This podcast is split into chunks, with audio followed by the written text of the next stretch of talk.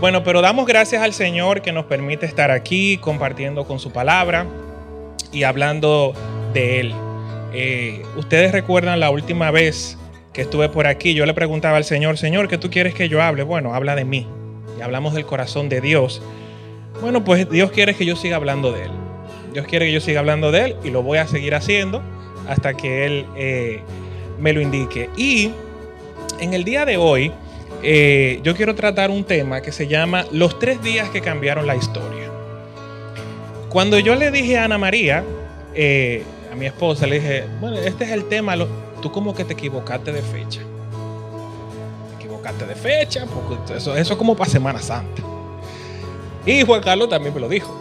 Tú como que cambiaste de temporada, tú- tú- tu calendario está bien.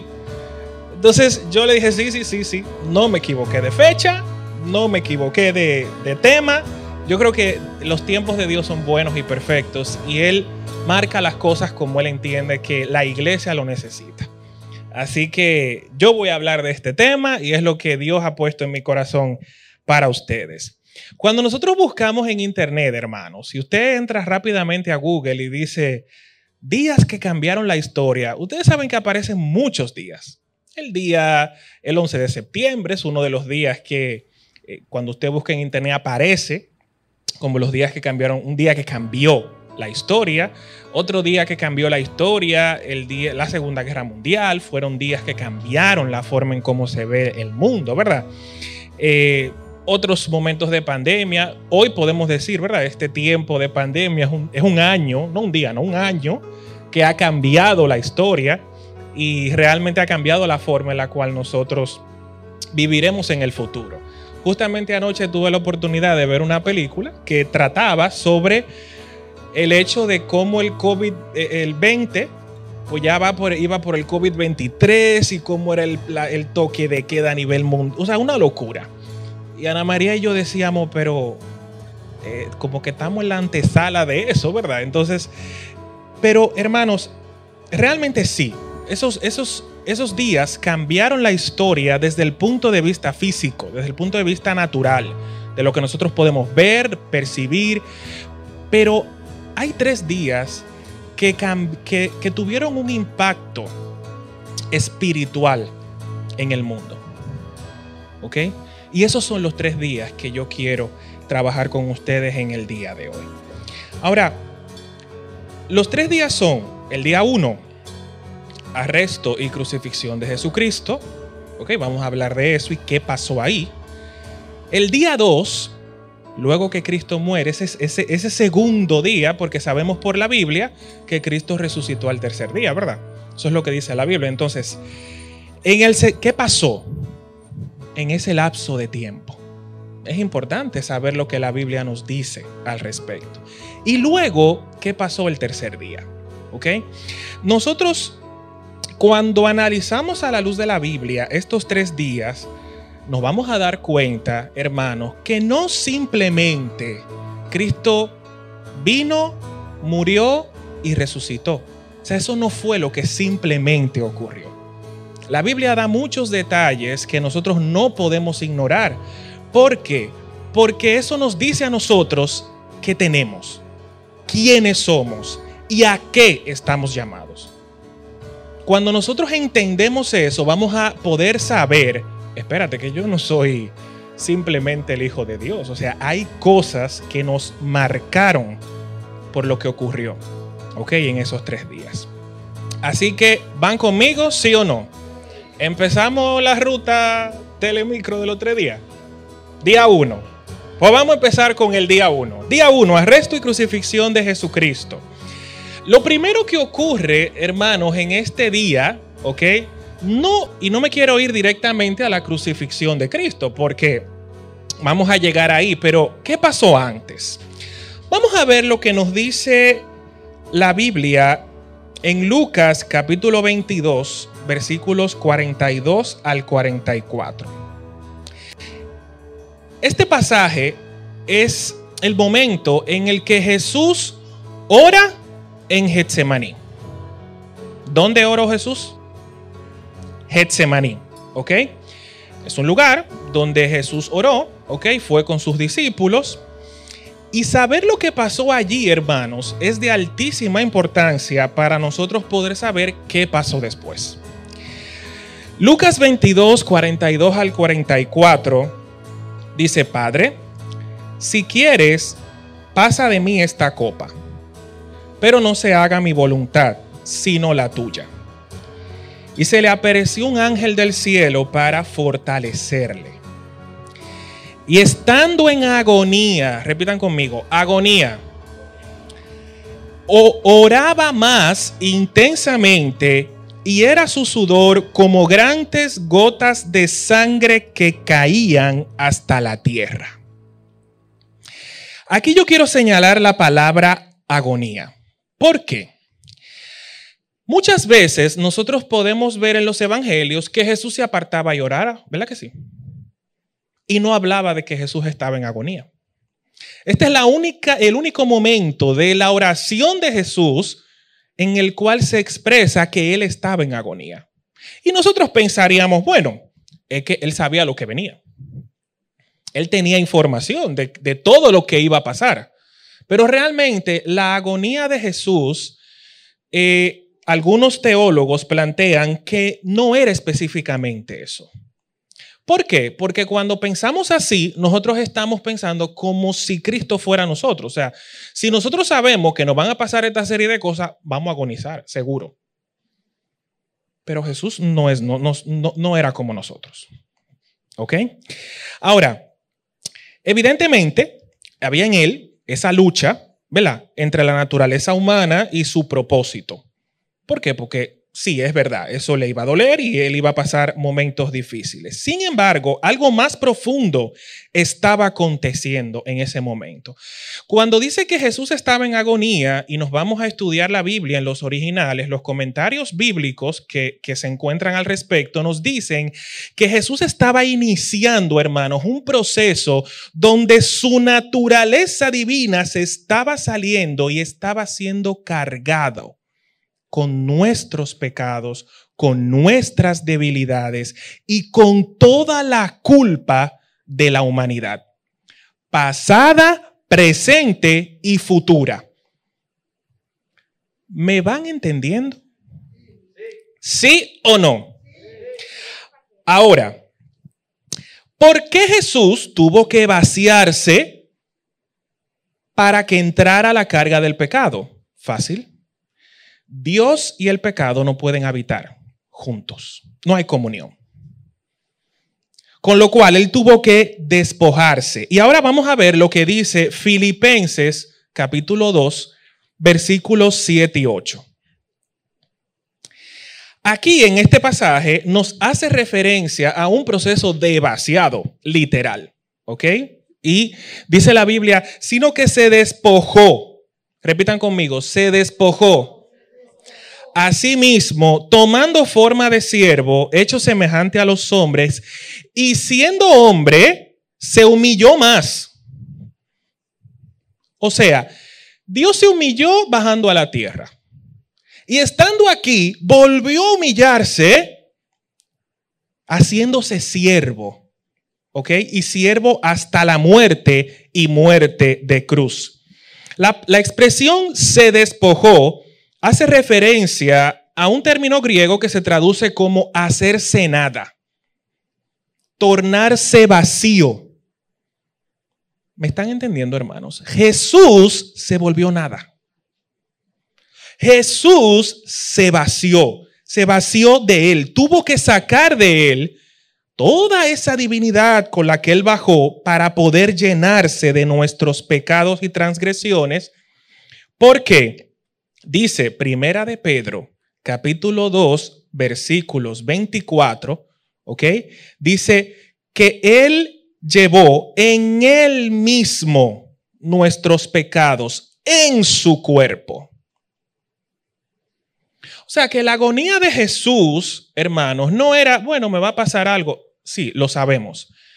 Pero esa agonía venía primero porque Él se estaba despojando de toda esa naturaleza y esa santidad que le había acompañado hasta ese momento para llenarse de nuestros pecados. ¿Estamos entendiendo, hermanos, lo que hizo Jesús? Ahora, la agonía de Jesús fue, fue también como consecuencia de otro punto. Y vamos a ver lo que dice Isaías capítulo 53, verso 3. Isaías 53, cuando usted lo lee, ¿verdad? Dice, mi siervo pasó y, aconteció esto con él. Nosotros pudiéramos entender, bueno, es Isaías que está escribiendo. Pues no, es Dios mismo que está hablando. ¿Ok? Cuando leemos bien el versículo que está allí o los pasajes que están allí, es Dios que está hablando. Y ahora, ¿qué dice el versículo 3? Despreciado y desechado entre los hombres, varón de dolores, experimentado en quebranto, y como que escondimos de él el rostro. Fue menospreciado y no lo estimamos. Hermanos, y el verso 12 continúa diciendo, fue contado con los pecadores habiendo llevado él el pecado de muchos. Hermanos, en ese momento, cuando Dios se llena de toda esta carga de pecado que era nuestra, ¿ok? Es contado como un pecador, de acuerdo a lo que dice el verso 12, y el versículo 3 dice que fue menospreciado. Dios tuvo que esconder su rostro de él. Imagínense al unigénito. Por eso él dijo, Padre, ¿por qué me has desamparado? Porque fue un momento en el cual Dios el Padre tuvo que esconder de él su rostro. ¿Para qué, hermanos? Para no esconder su rostro de nosotros. Para poder mirarnos a nosotros. Díganme si no era suficiente para que Jesús agonizara. Cargado de pecado, clama al Padre y el Padre esconde su rostro. Hermanos, la Biblia eh, nos revela estas verdades porque cuando nosotros entendemos que esto fue lo que pasó, nos ponemos a pensar, verdaderamente hemos valorado el sacrificio de Jesucristo. La carga del pecado en el cuerpo de Cristo también, ¿ok? Llevó a que las tinieblas tuvieran la autoridad y el permiso para arrestarlo y llevarlo a la cruz. Lucas 19:30 nos da una declaración y es Jesús que lo dice. Jesús dice lo siguiente, yo habiendo estado con ustedes cada día en el templo, no extendieron las manos contra mí. Ustedes recuerdan todas las veces que Jesús hacía un desorden en, en medio de, los fariseos e intentaban agarrarlo y no podían. ¿Lo recuerdan? ¿Por qué no podían? Porque en Cristo no había nada que les diera a ellos el permiso y la autoridad de hacerlo. Pero fíjense lo que dice Jesús. Más, o sea, pero, este es vuestro momento. Esta es tu hora y la hora de la potestad de las tinieblas. En otra versión dice, esta hora, o sea, este momento, ¿ok? Y el poder y la autoridad de las tinieblas son suyos. Hermanos, es un momento en el cual Jesús está cargado con nuestros pecados. El Padre esconde su rostro de él y las tinieblas automáticamente tienen autoridad para poder tomar a Jesús y hacer lo que hicieron con él. ¿Me van siguiendo, hermanos? ¿Van conmigo, sí o no? Ok. Ahora,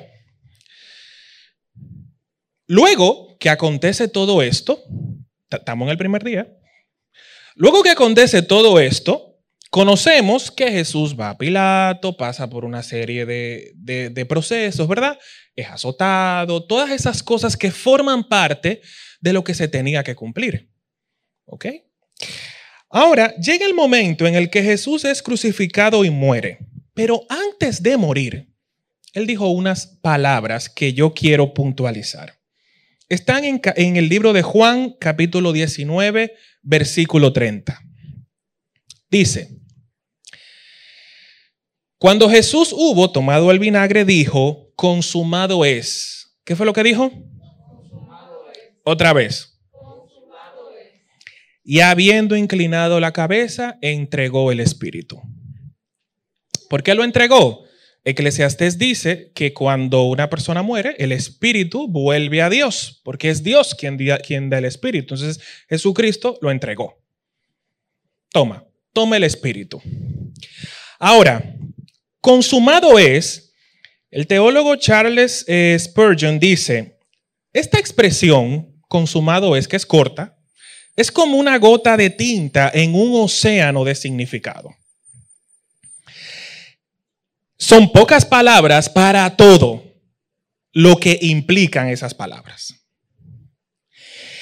Este término, ¿ok? Consumado es, puede tener varios usos. Uno, cuando una deuda era pagada en la antigüedad, se usaba esa expresión. Cuando un siervo completaba una tarea, que le era encomendada, también él decía, acabé. Será su manera de decir, está listo, consumado es. Y también era usado por eh, artistas que al terminar su obra inspeccionaban el trabajo final y se sentían complacidos por ellas. Esas tres cosas pueden, son el uso que se le daba a esta expresión, consumado es. Entonces, ¿qué es lo que estaba diciendo Jesucristo? La deuda de Ariel está pagada. La deuda de Juana está pagada. La deuda de Manuel está pagada. Nuestras deudas. Dios, pagué la deuda. La pagué. La estoy pagando. Eh, tú me encomendaste una obra. La terminé. Estás complacido. Te he complacido al hacer esto. Cuando Jesús dijo, consumado es, hermanos, estas tres cosas eran las cosas que él realmente quería decir. Hermanos, Dios pagó nuestras deudas. Yo creo que eso merece un aplauso a Jesucristo. Pero un aplauso de verdad, hermanos. Porque Jesucristo le está diciendo al Padre, Padre, pagué las deudas, las pagué. Ya no debemos, hermanos. Ya no tenemos deudas. No tenemos deudas.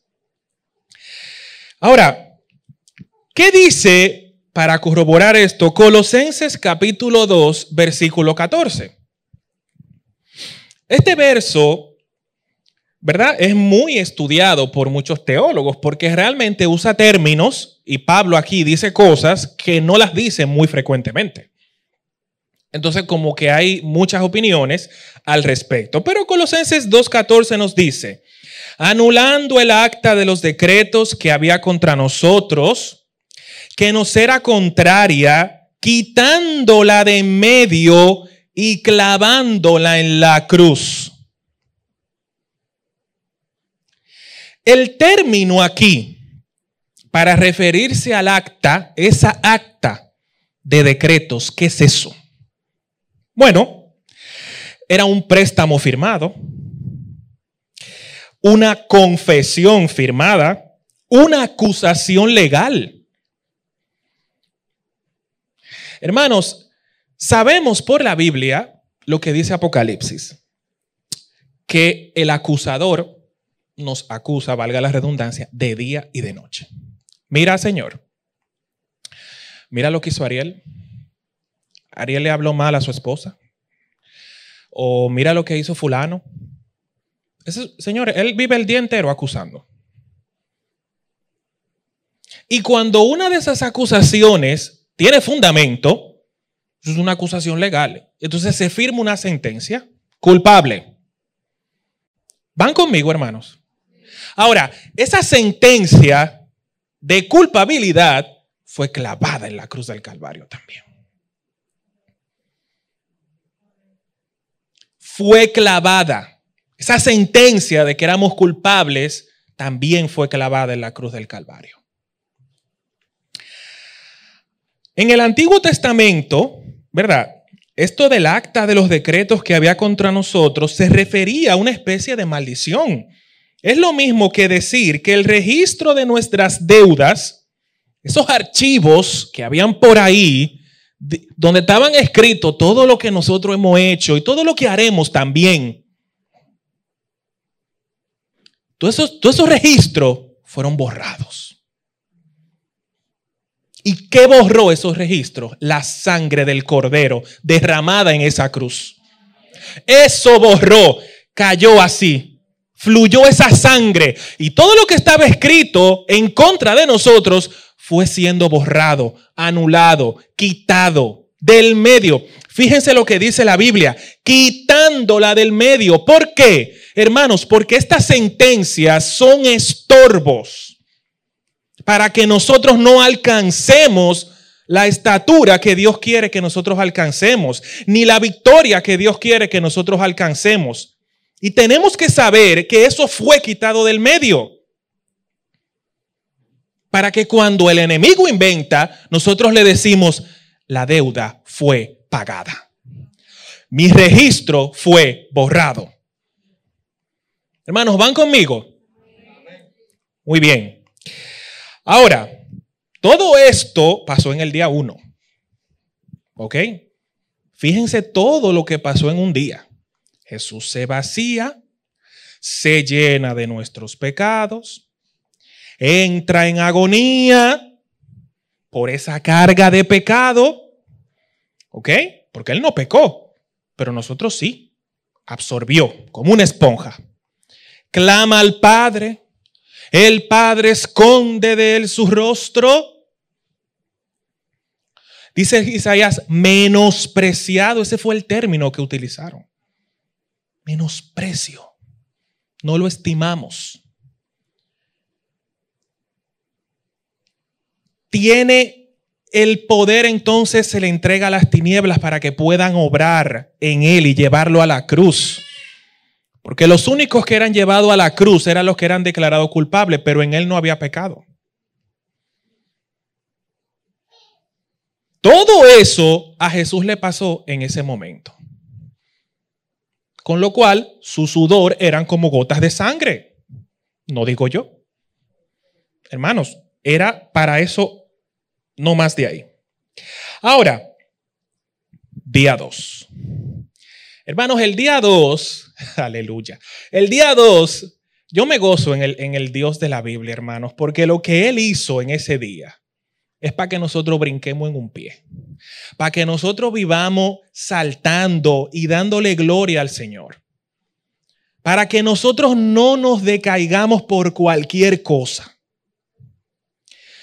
Inmediatamente, luego de clavar y pagar nuestras deudas en la cruz, Jesús siguió su obra.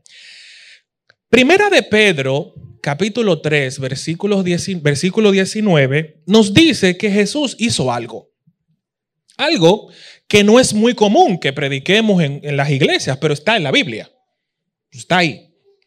Dice que Jesús, dice, en el cual también, el cual también fue y predicó a los espíritus encarcelados. Cuando usted lee ese, pasaje, versículo 19, versículo 20, usted se va a dar cuenta que Jesús predicó.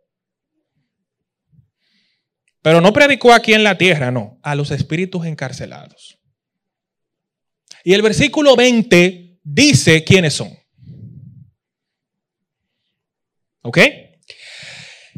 En segundo lugar, la Biblia dice que Jesús descendió a las partes más bajas de la tierra con el objetivo de hacer una obra que para nosotros es vital entenderla.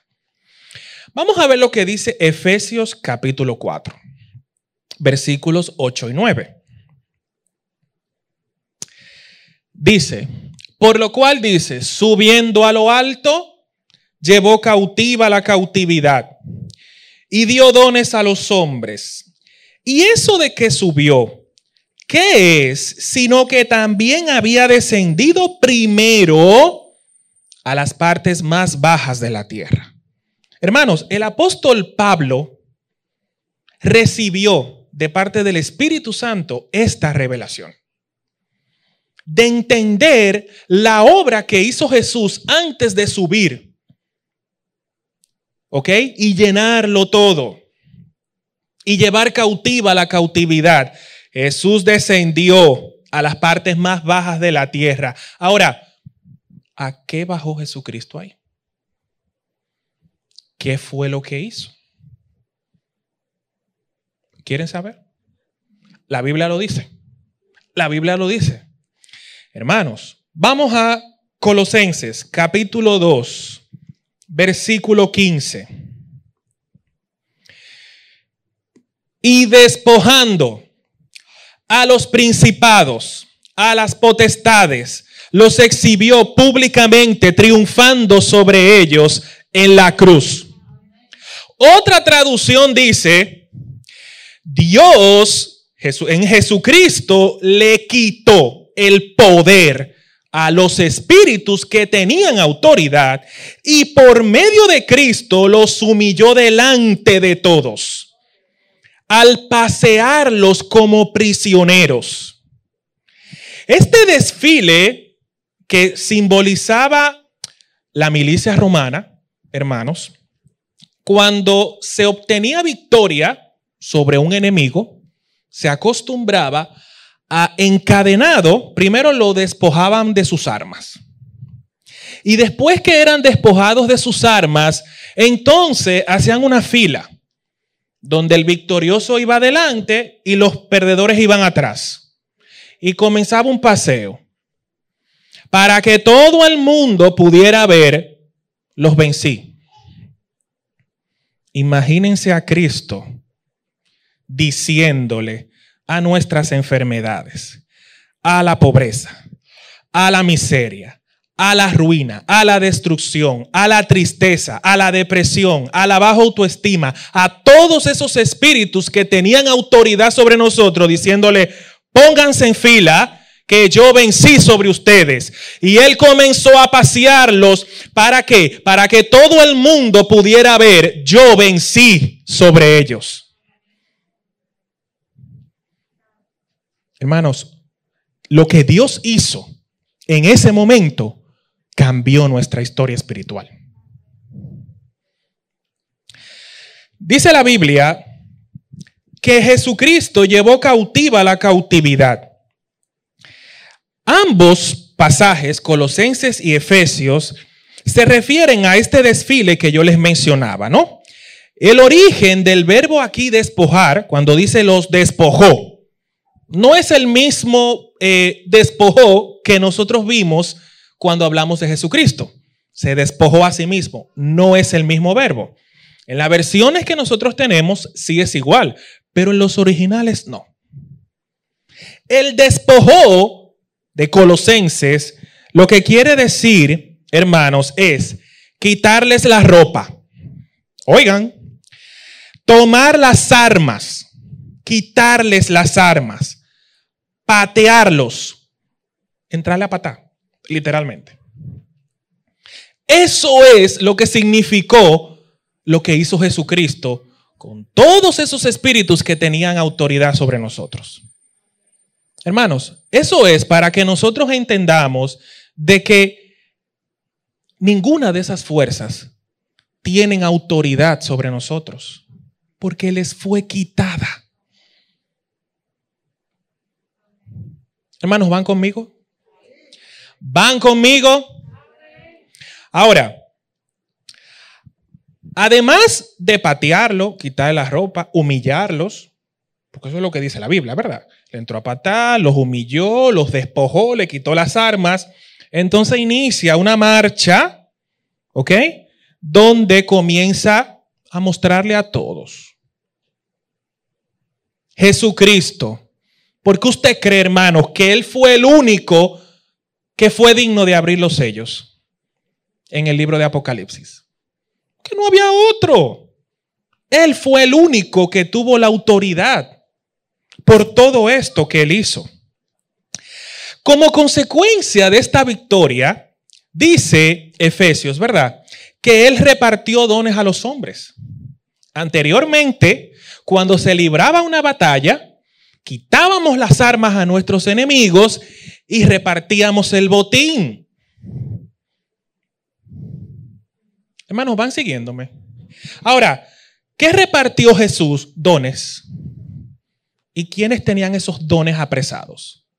Las fuerzas espirituales de maldad. Lo tenían ahí agarrado. Y fue una de las cosas que Cristo les quitó y nos repartió a nosotros.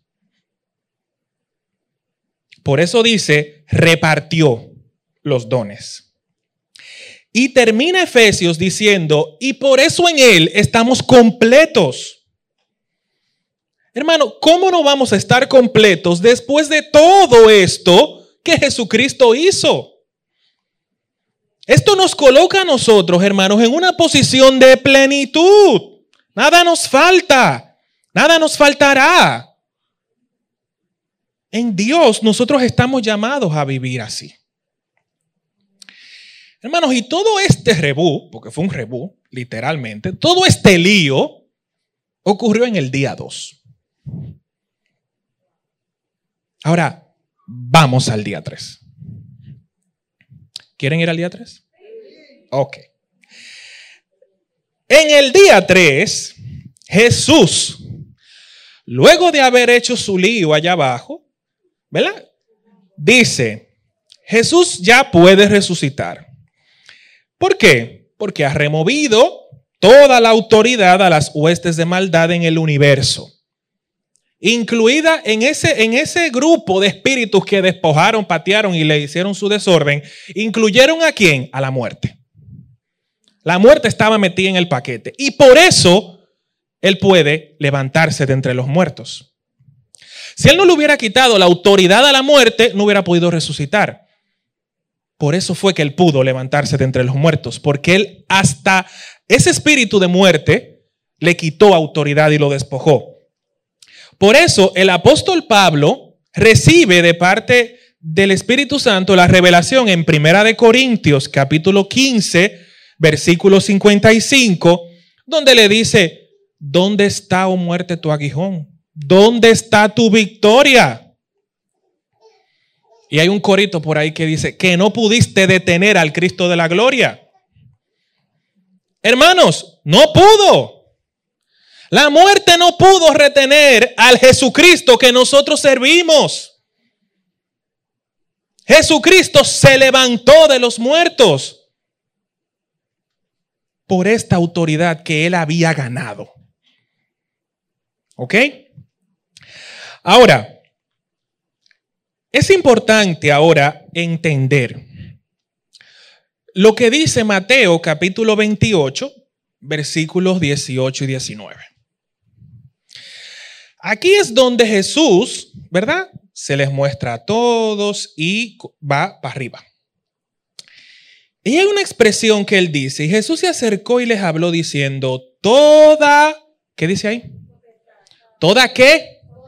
Hermano, dígalo como que usted lo cree. Toda toda potestad me es dada en el cielo y en la tierra. Solamente alguien que haya hecho lo que hizo puede afirmar estas palabras y decir, toda potestad, todo poder, todo dominio me ha sido entregado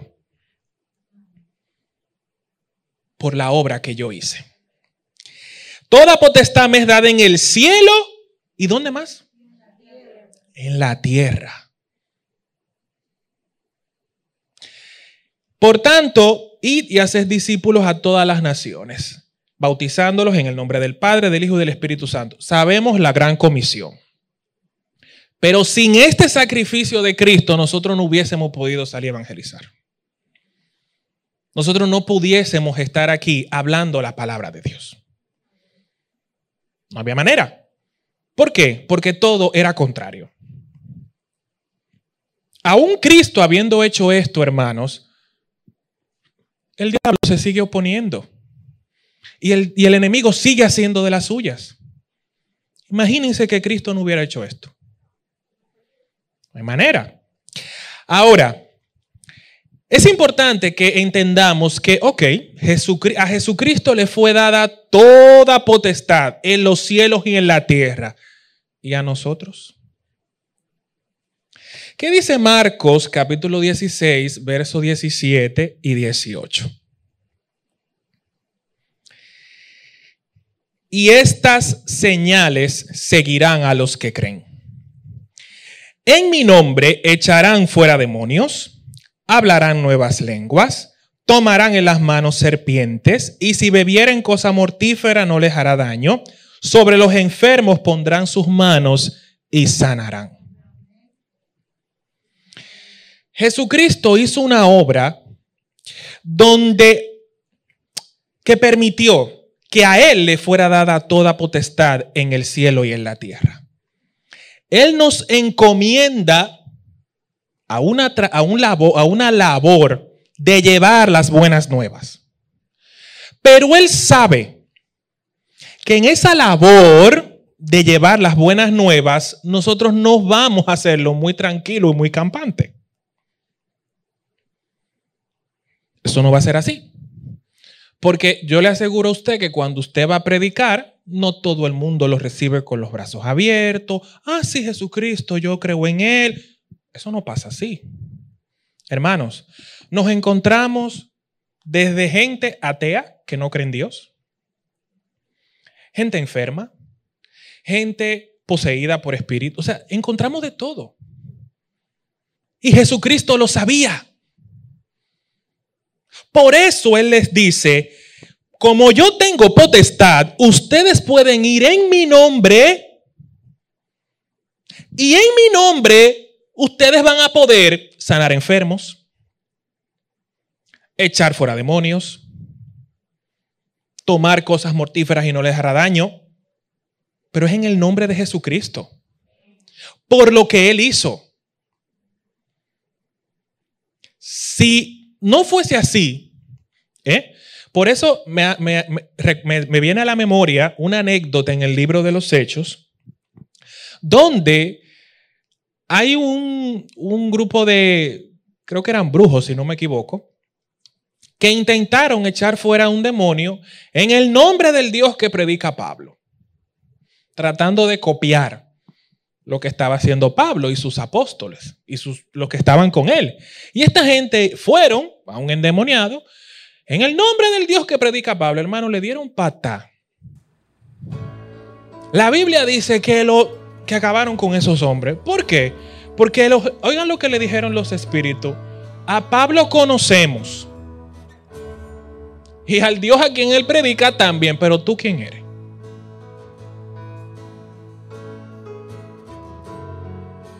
Así que cuando nosotros vayamos, lo tenemos que hacer en el nombre de Jesucristo. Y amparados por esa autoridad, para que los espíritus también digan, yo te conozco. Yo sé quién tú eres.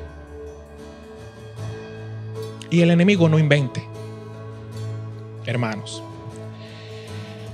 En resumen, en estos tres días que nosotros acabamos de ver, acontecieron cosas muy importantes para nuestra vida cristiana. Jesús cargó en su cuerpo nuestros pecados, nuestra maldad, nuestras enfermedades y nuestras miserias. Si Él se la llevó, eso no tiene que estar en nuestra vida. Amén. Todo esto, ¿verdad? Generó una deuda que fue pagada en la cruz del Calvario. Ya sabemos por la Biblia que esa deuda fue pagada. Jesús despojó. Recuerden lo que significa despojar. Le entró a patar, los humilló y acabó con ellos. Eh, a nuestros enemigos, ¿ok? Eh, les quitó todo poder, toda arma, toda autoridad y señorío, de manera que venció la muerte y lo llenó todo y nos dice que somos completos en Él. Pablo lo entendió muy bien. Y por esta acción, nosotros hoy podemos anunciar su palabra, podemos orar por enfermos y serán sanados, podemos ir y enfrentar espíritus y tendremos victoria, porque ya eso fue pagado en la cruz del Calvario. Y es la posición a la que nosotros estamos llamados. La obra de Jesús es la que hoy eh, nos permite a nosotros creer, luchar nuestra carrera cristiana. Hermanos, si, si Cristo no hubiese hecho eso, todavía tuviéramos nosotros o muerto, porque hubiéramos sido declarados pecadores y el que peca, y el que peca muere. Eso es así, eso, era una ley. O, o enfermo, leproso, no sé.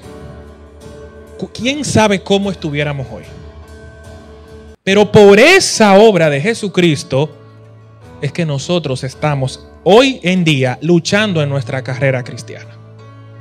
Negándonos a nosotros mismos, cargando nuestra cruz y para adelante. Amén. Y sobre todo, con la autoridad de poder librar batalla en contra de nuestros enemigos. La Biblia dice, hermanos, que la voluntad de Dios es que nosotros estemos de victoria en victoria. Y el que vive en victoria, primero tiene que pelear. Porque si usted no pelea, usted no va a tener ni victoria ni no victoria. Usted no va a tener nada. hay que pelear. Y después que usted pelea y gana, entonces usted dice, estoy en victoria. Pero hay que pelear. Y ganar. Amén. En Cristo tenemos victoria, hermanos, y estamos llamados a vivir en esa victoria. Así que de hoy en adelante, no le creamos mentiras al enemigo, no aceptemos de parte de él ni de sus enviados las cosas que nos quiera decir. Que tú no vales, que tú esto, que tú lo otro. No, Cristo ya pagó un precio. Y Cristo clavó en la cruz el acta que nos era contraria y la quitó del medio. Así que Dios les bendiga, hermanos. Muchísimas bendiciones y de verdad, vivamos la, la victoria a la que Cristo nos llamó. Señor, te damos gracias por tu misericordia, porque eres bueno, porque tú cuidas de nosotros, Señor. Tú estás de nuestro lado y nos has librado, Señor, de los poderes del enemigo. Gracias por tu victoria, Señor, en la cruz del Calvario, por cambiar nuestra historia, Señor, a través de esos tres días en los cuales tú hiciste tantas cosas, Señor, según tu palabra. Y sabemos que aún más. Señor, te pedimos que ahora que nos vamos a nuestros hogares, nos lleves con bien. Líbranos, Señor, de accidentes, de atracos, Señor, de toda maquinación del enemigo, Señor, en el nombre de Jesucristo y bendice nuestra salida de este lugar, bendice nuestra entrada, Señor, a donde sea que vayamos, y sé tú delante de nosotros, Señor, guiándonos en tu victoria. Te damos gracias, Señor, en el nombre de Jesús. Amén. Bendiciones, hermanos.